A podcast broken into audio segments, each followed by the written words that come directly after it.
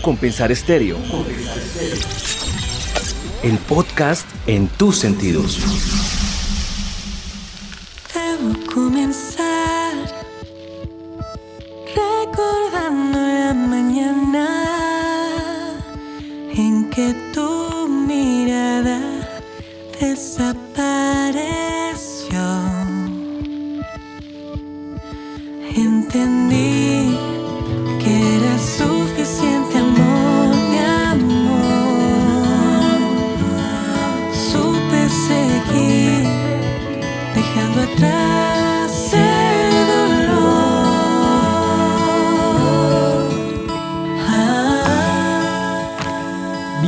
Bienvenidos a una versión más de este podcast acá en U Compensar Estéreo, esta entrevista en directo que estamos teniendo con esta artista que estamos escuchando de fondo. Hoy estamos con Santiago López. Santiago, bienvenido, ¿cómo va? Hola Fabián, ¿cómo estás? Muy bien, muy bien, muy emocionado porque tenemos una artista muy talentosa, eh, también que pues va a ser parte de esta casa de Compensar Estéreo, vamos a ver qué sale, acá casi siempre nos vamos muy felices, con muchas enseñanzas, entonces esperemos, esperemos a ver qué nos sorprende. Esperemos a ver, no, seguramente nos va a ir supremamente bien. Sí. Escuchamos de fondo esta canción tan bonita, como muy, se me hace muy bonita para este momento que está pasando en la ciudad, como muy tranquila, este momento del- del día que estamos hoy.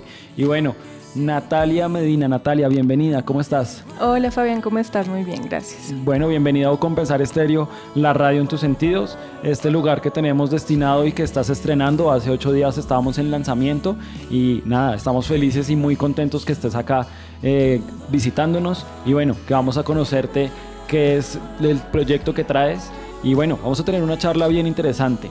Natalia, cuéntanos, ¿de dónde nace y de dónde viene esta, esta inquietud y esta búsqueda de generar este proyecto que nos estás trayendo hoy? Bueno, pues yo digamos que estudié música, entonces siempre he estado involucrada en esto. He tenido varios proyectos, he participado con bandas como La Casa en el Árbol y como Dysfunction y ahorita me estoy enfocando en mi proyecto como solista, básicamente. Entonces, pues decidí hacerlo a raíz de la pandemia, que empezaron a salir un montón de canciones por el encierro que me ayudaron a terapiarme un poco. Eh, um, y ya, entonces de ahí salió este disco que, que estoy lanzando. Natalia, entonces diríamos que fue a raíz de la pandemia que nace tu carrera como artista, que te decides a, eh, eh, a salir en este mundo del arte, a dedicarte a esto. Sí, total. Pues digamos que el encierro me ayudó un montón a componer las canciones. Um, tengo muchos amigos que, que me, me molestaban todo el tiempo porque no había hecho mi disco todavía. Um, y sí, efectivamente el encierro me ayudó a componer y componer y componer y pues ahí pude armar el disco y trabajar en él. Bueno, tú estudiaste técnica vocal, ¿cierto? ¿En dónde estudiaste? ¿Cómo te fue con este tema?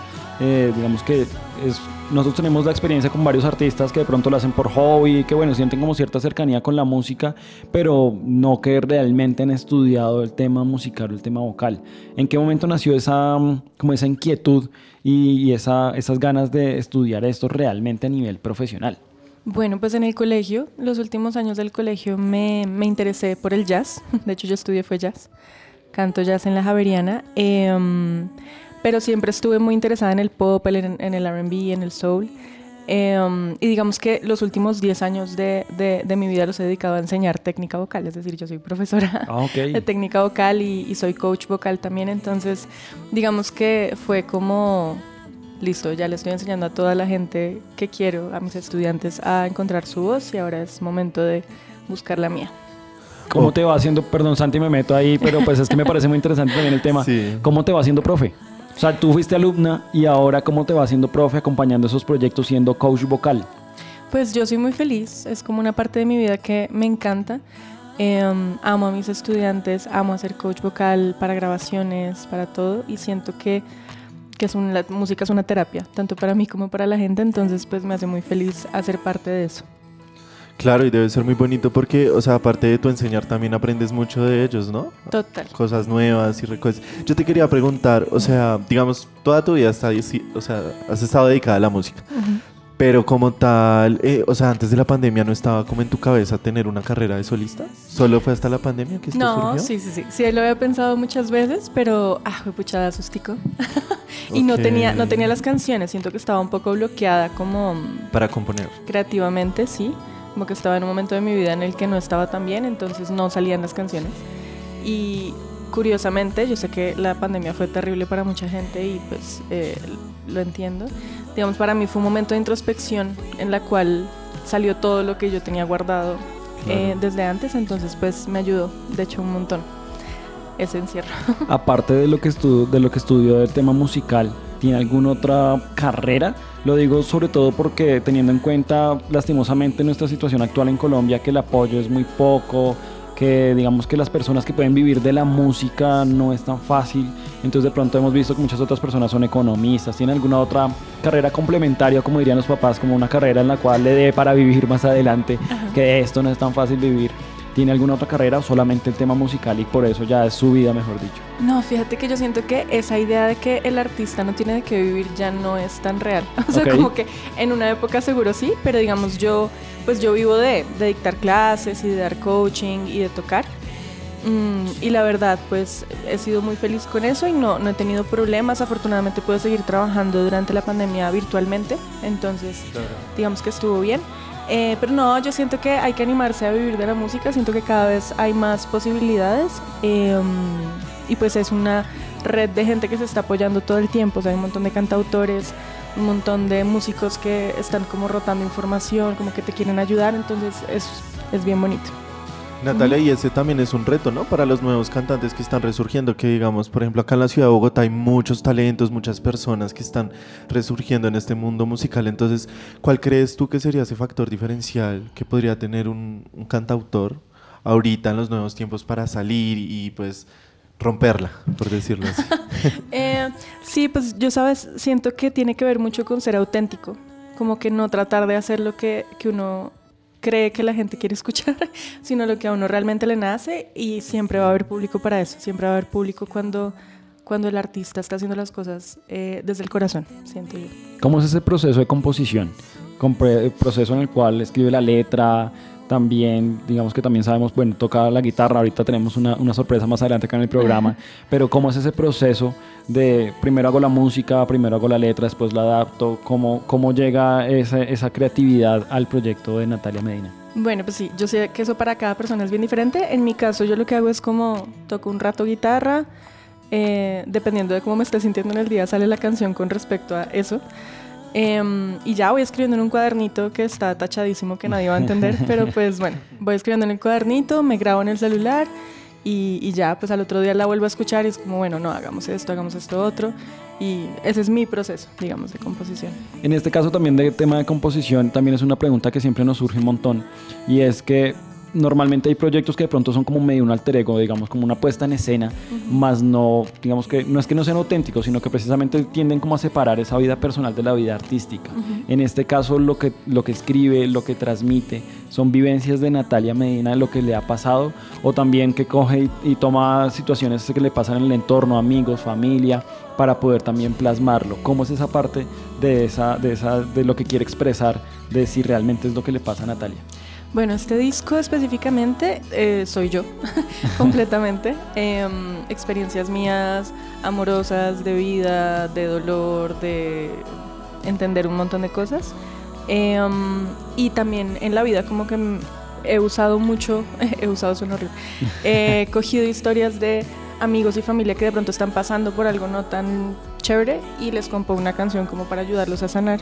Entonces digamos que esa es como mi, mi búsqueda, ayudarle a la gente a sanar a través de la música y sanarme a mí también. Eh, no he probado componer como con cosas que no he vivido. Me toca, me toca intentar, me toca intentar. O sea, tú dirías que lo que se te ha dado y lo que pues, te ha ayudado a sacar, digamos, este álbum que, que salió hace poquito, fue el ser vulnerable, el contar cosas súper personales tuyas y que están llenas de sentimiento y no al contrario, algo más externo, más cotidiano, como para contar una historia. Exacto, no, digamos que, pues a mí lo que me pasó fue que justo antes de la pandemia terminé una relación como de ocho años, muy larga, sí. Fuerte. Em, que de una persona que quise mucho y que me, me enseñó un montón, pero, pero bueno, tomé la decisión de irme, que de hecho esta canción que está sonando es un poco esa historia.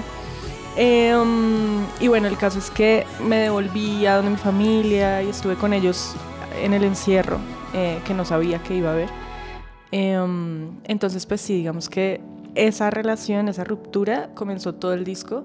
Y el disco tiene un orden específico, que es precisamente desde cuando me voy hasta este momento, que es lo que me mueve, que es la canción nueva. ¿Y cuál es la primera canción? ¿Cuál fue la primera canción que compuso, que produjo y que dijo, esta es, la, esta es, la- esta es mi, mi primer bebé? Eh, ¿Qué hago aquí? ¿Qué hago aquí? Que es la primera canción del disco. Em, sí, tal cual. O sea, ¿qué hago aquí? Fue el primer sencillo. Adiós, ya me voy de acá. Fue el segundo sencillo. Lo que fuimos, que es la que estamos escuchando, es ya como perdón. Em, y la cuarta canción, que es lo que me mueve, que es el nuevo lanzamiento, pues es ya tiene que ver más conmigo y no con esa ruptura y como todo lo que aprendí a raíz de eso este año. Y como en la nueva persona que te convertiste, ¿no? Porque después de tanta introspección uno pasa por muchas etapas y básicamente haces como una transformación de uno mismo por una versión mejor. Eh, yo te quería preguntar, ¿tú cómo haces para, mm, para poder unir, digamos, tengo entendido que por ahí hay un videoclip? ¿Cómo hiciste para poder crear ese videoclip y que se conectara la historia con la canción? ¿Cómo fue ese proceso? ¿Cómo fue la idea?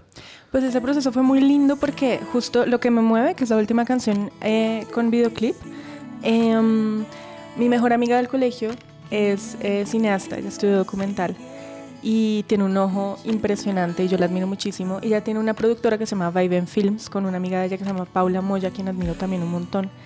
Em, y ellas me dijeron, no, queremos hacer el video, hagámoslo, qué chévere. Y yo justo tenía, o sea, no teníamos tanto tiempo y yo tenía un viaje. Y yo, no, pero yo me voy a Santa Marta. Me dijeron, lo grabas en Santa Marta, lo grabas tú. Y yo, ¿cómo así que lo grabo yo?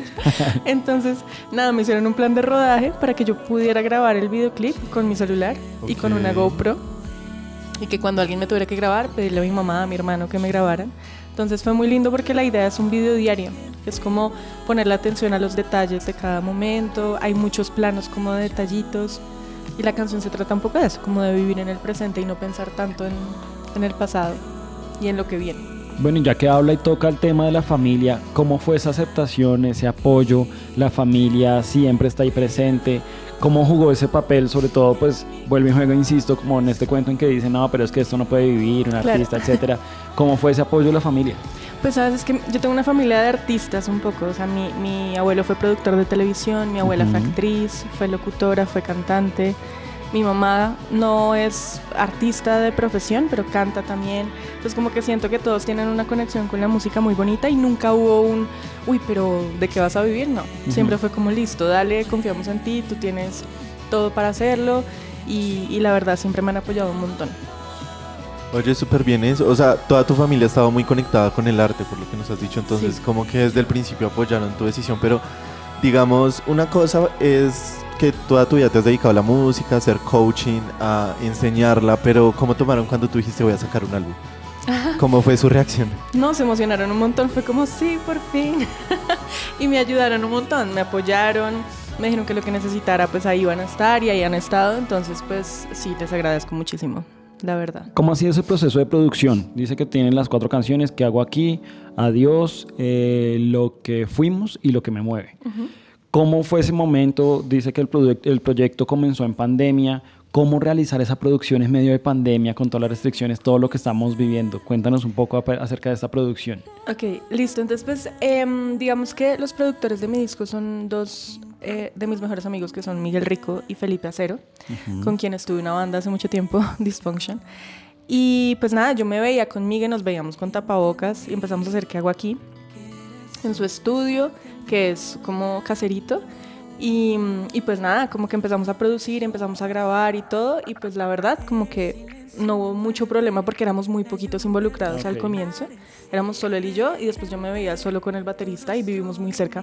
Entonces, afortunadamente no, no fue un problema. Digamos que la producción empezó en enero de este año, Ah, que ok. ya no era el encierro tan hijo Ya de era, madre, no. sí, no estaba tan estricto, digamos así. Exacto, exacto.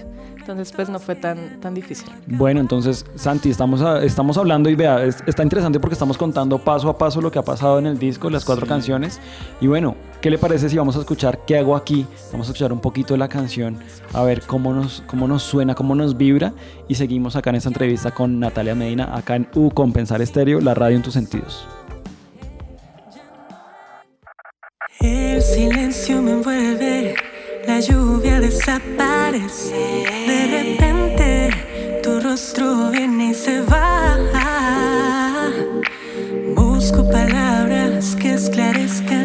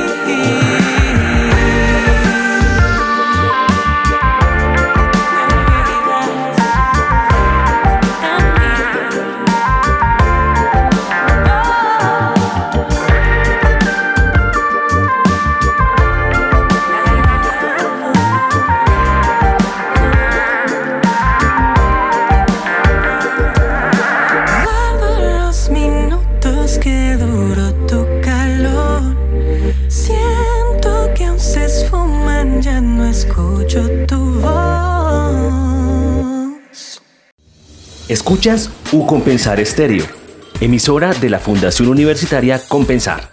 www.ucompensar.edu.co slash emisora. La radio en tus sentidos. Las mañanas son con U Compensar Estéreo. La radio en tus sentidos. Si lo que te gusta es la buena música, si lo que te gusta son los sonidos electrónicos, sigue con nosotros. U Compensar Estéreo. La radio en tus sentidos.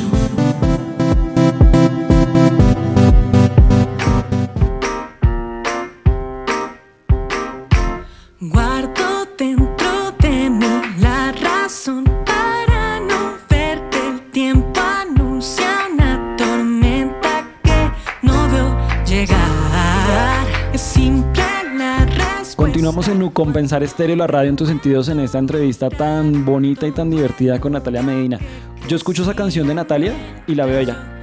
¿No le parece? O sea, yo la veo a ella como, como, sí. como muy amable, como muy cálida, como Nos da muy un mood sencilla. de, de vibras muy tranqui, Sí, sí, todo sí, paz y sí. amor, muy chévere. Sí, chévere. sí, sí, esa canción está muy interesante y bueno, vamos desglosando de ahí en adelante esta producción. Entonces, bueno, decía que la ventaja era que todos los músicos estaban cerca de uno desde otro, como que en el momento en que no estamos tan, tan estrictos en la pandemia. ¿Cuánto duró la producción del disco completo? Duró como cuatro meses. En abril grabamos todo el disco y terminamos como en septiembre de este año. Fue un proceso largo. Un proceso largo y bien interesante. Y aparte del tema musical, el tema de imagen, cómo lo manejaron, cómo lo desarrollaron.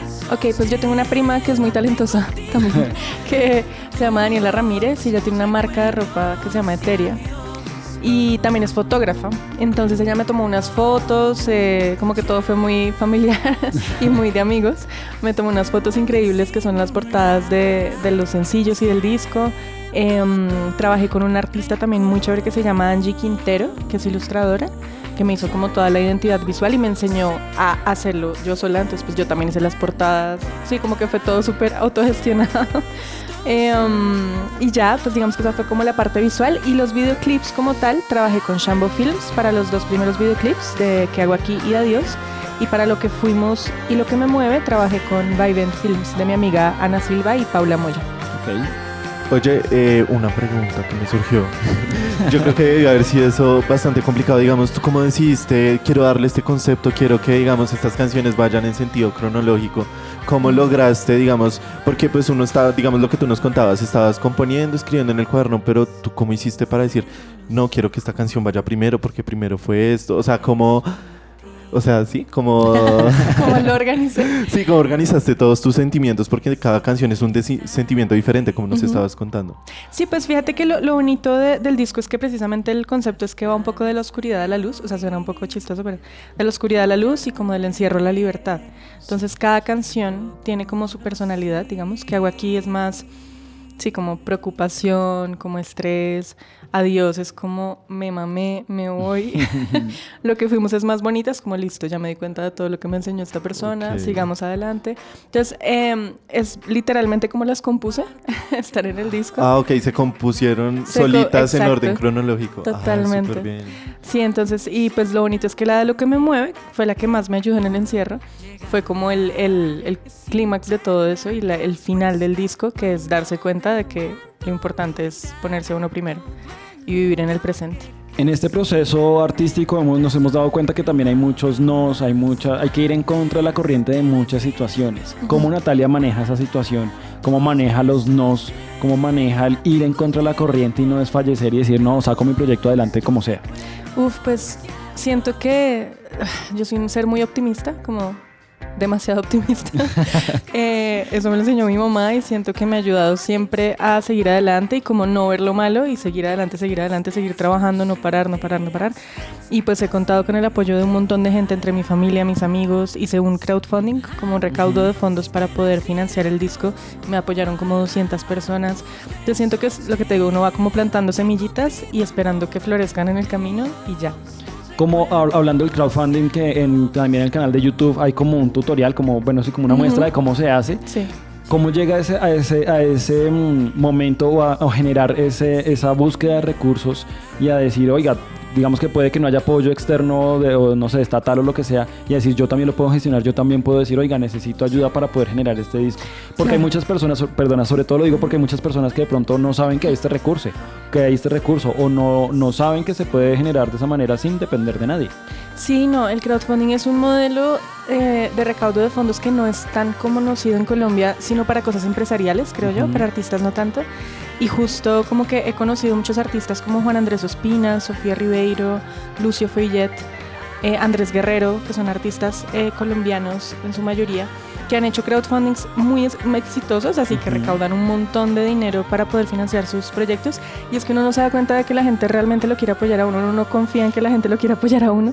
Y pues efectivamente sí lo quieren apoyar a uno y confían en lo que uno hace, a veces más que uno mismo.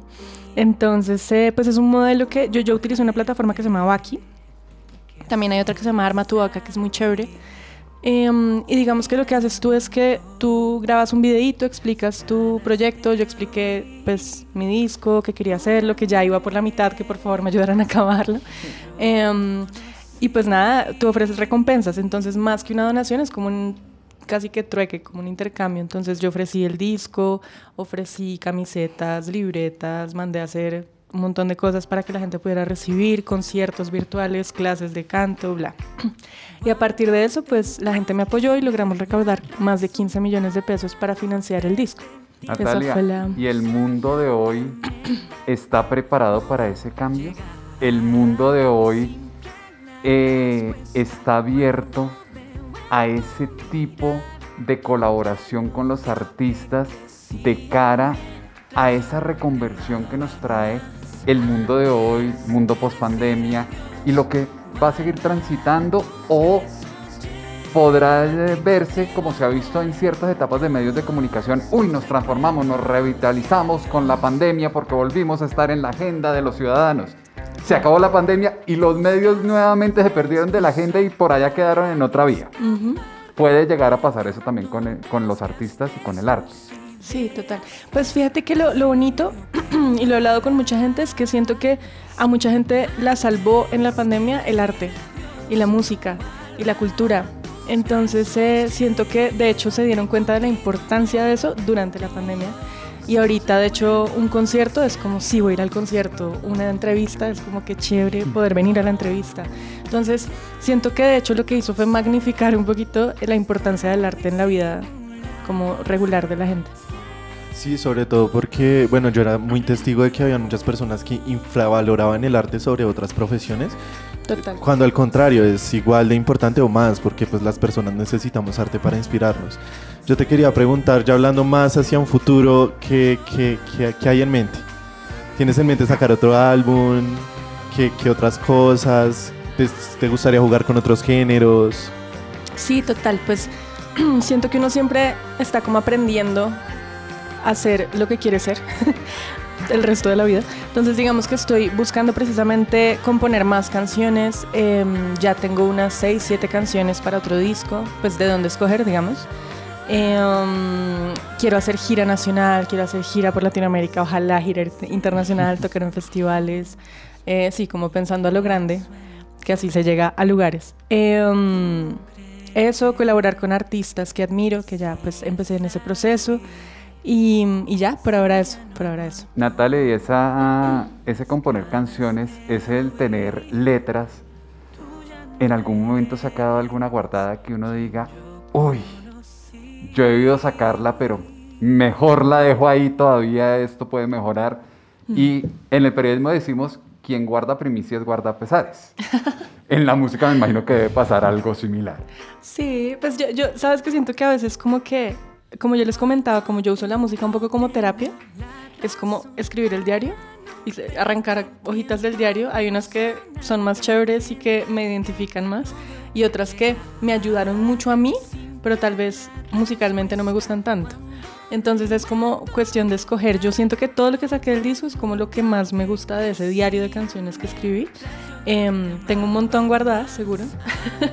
pero, pero de pronto en este segundo disco sí saldrán. Puede que sí. Es que para sí. allá iba. Son de esas que se quedan ahí en, en sala de espera y en algún momento como que le, le damos el choque eléctrico de revitalizarlas o se van quedando en el olvido y se pierden. No, yo creo que sí, sabes que siento que el- el- la labor de los productores musicales que yo hasta este año entendí bien de qué se trataba, em, ha sido eso, como revivir un poquito mis canciones y como cogerlas por lados donde de pronto yo no las hubiera cogido, que es wow, qué chévere que la canción ahora suena así, ahora sí me gusta, ¿sabes? Entonces como darle la oportunidad a las canciones de salir sí me parece bien importante, como sacarlas del cajón y escuchar a ver por dónde pueden coger. ¿Y quién es ese polo a tierra que cambia esas canciones? Que Natalia le pone la letra, le da algún ritmo, pero llega otro y le dice, es por acá, no es por allá. Pues sí, digamos que yo eh, tuve un proceso de coproducción muy bonito con, con Miguel Rico, que es de mis amigos más cercanos, y Felipe Acero. Em, y ellos dos fueron muy lindos porque me botaban información, pero también respetaban mucho como mi visión. Entonces siempre era muy de la mano, nunca fue como, bueno, la canción ahora es así, tin. Em, sino nada, como que íbamos en una búsqueda, entonces me mostraban, ¿te gusta esto? Y yo, "Mm, no tanto, ¿te gusta esto? Sí, listo, vámonos por acá. Y ahí fuimos como armando la canción entre todos, las canciones en general y el disco. Y siento que por eso también tiene como, como distinta personalidad cada canción. Entonces es como un rompecabezas, ¿sí ves, Fabián? Eso suele pasar. Va, va armando ahí la piecita y, y va saliendo. Así como la emisora, nosotros vamos ahí armando de a poquitos, vamos generando más programas, vamos generando más contenido. Todo al fin y al cabo creo que en la vida también hace parte de eso, ¿no? Como encontrar esa, esa pieza que casa en el lugar exacto y cómo debe pasar. Y sobre todo disfrutarse el proceso. Esa es la idea. Y eso es lo total. que también hemos escuchado en este proyecto. También, y aparte y hablando de disfrutarse el proceso, de que esto es una terapia, tenemos una canción que me llamaba mucho la atención y que quería saber un poco más de ella, que es Adiós. Esa palabra tan fuerte y tan representativa, Tan corta, pero tan fría que hay detrás. Cuéntenos en este caso de esta canción y, y lo que usted dice que es terapia, ¿qué hay detrás de esta canción de Adiós? Uf, detrás de esta canción hubo un poco de, no quiero decir odio, no, pero hubo un poco como de, sí, ya no doy más, ya no doy más, me largo, como que estaba en una relación donde no me sentía yo, ¿sí? Como que me olvidé un poquito de mí, no estaba feliz, eh, entonces... Curiosamente yo componía las canciones y nunca las sacaba, me di cuenta después de que no las sacaba porque no quería que esta persona las escuchara. y ya Claro. cuando tomé la decisión, la saqué y fue como, uf, bueno, ya, me... Ya liberó. Sí, me liberé, me solté. Este videoclip, de hecho, es muy chévere porque soy yo bailando así como soltando absolutamente todo. Eh, purga total.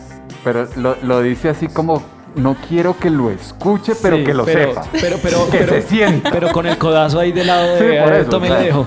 Sí. No, así, se lo digo a usted para que lo entienda el otro. Sí, sí, sí. Sí, no, total. No, digamos que sí, fue, fue, fue raro, pero no, yo con esta persona igual me hablo y pues estamos todo bien, o sea, no es como... En buenos términos. y- Por sí. eso la indirecta, o sea, Claro. para allá que, que le caiga. No, ya, ya eso se sanó. Digamos que este disco es, es chistoso. Yo siento que es un poco como Adele que compone sus discos a una edad y ya cinco años después ya esa no es la persona que ella es, pero, pero igual fue algo que vivió. Es un poco lo que siento, como que fue algo que viví, que ya pasó. Bueno, perfecto. Entonces tenemos esta canción. Vamos a escucharla a ver de qué trata. Y ya volvemos acá en U Compensar Estéreo, la radio en tu sentido.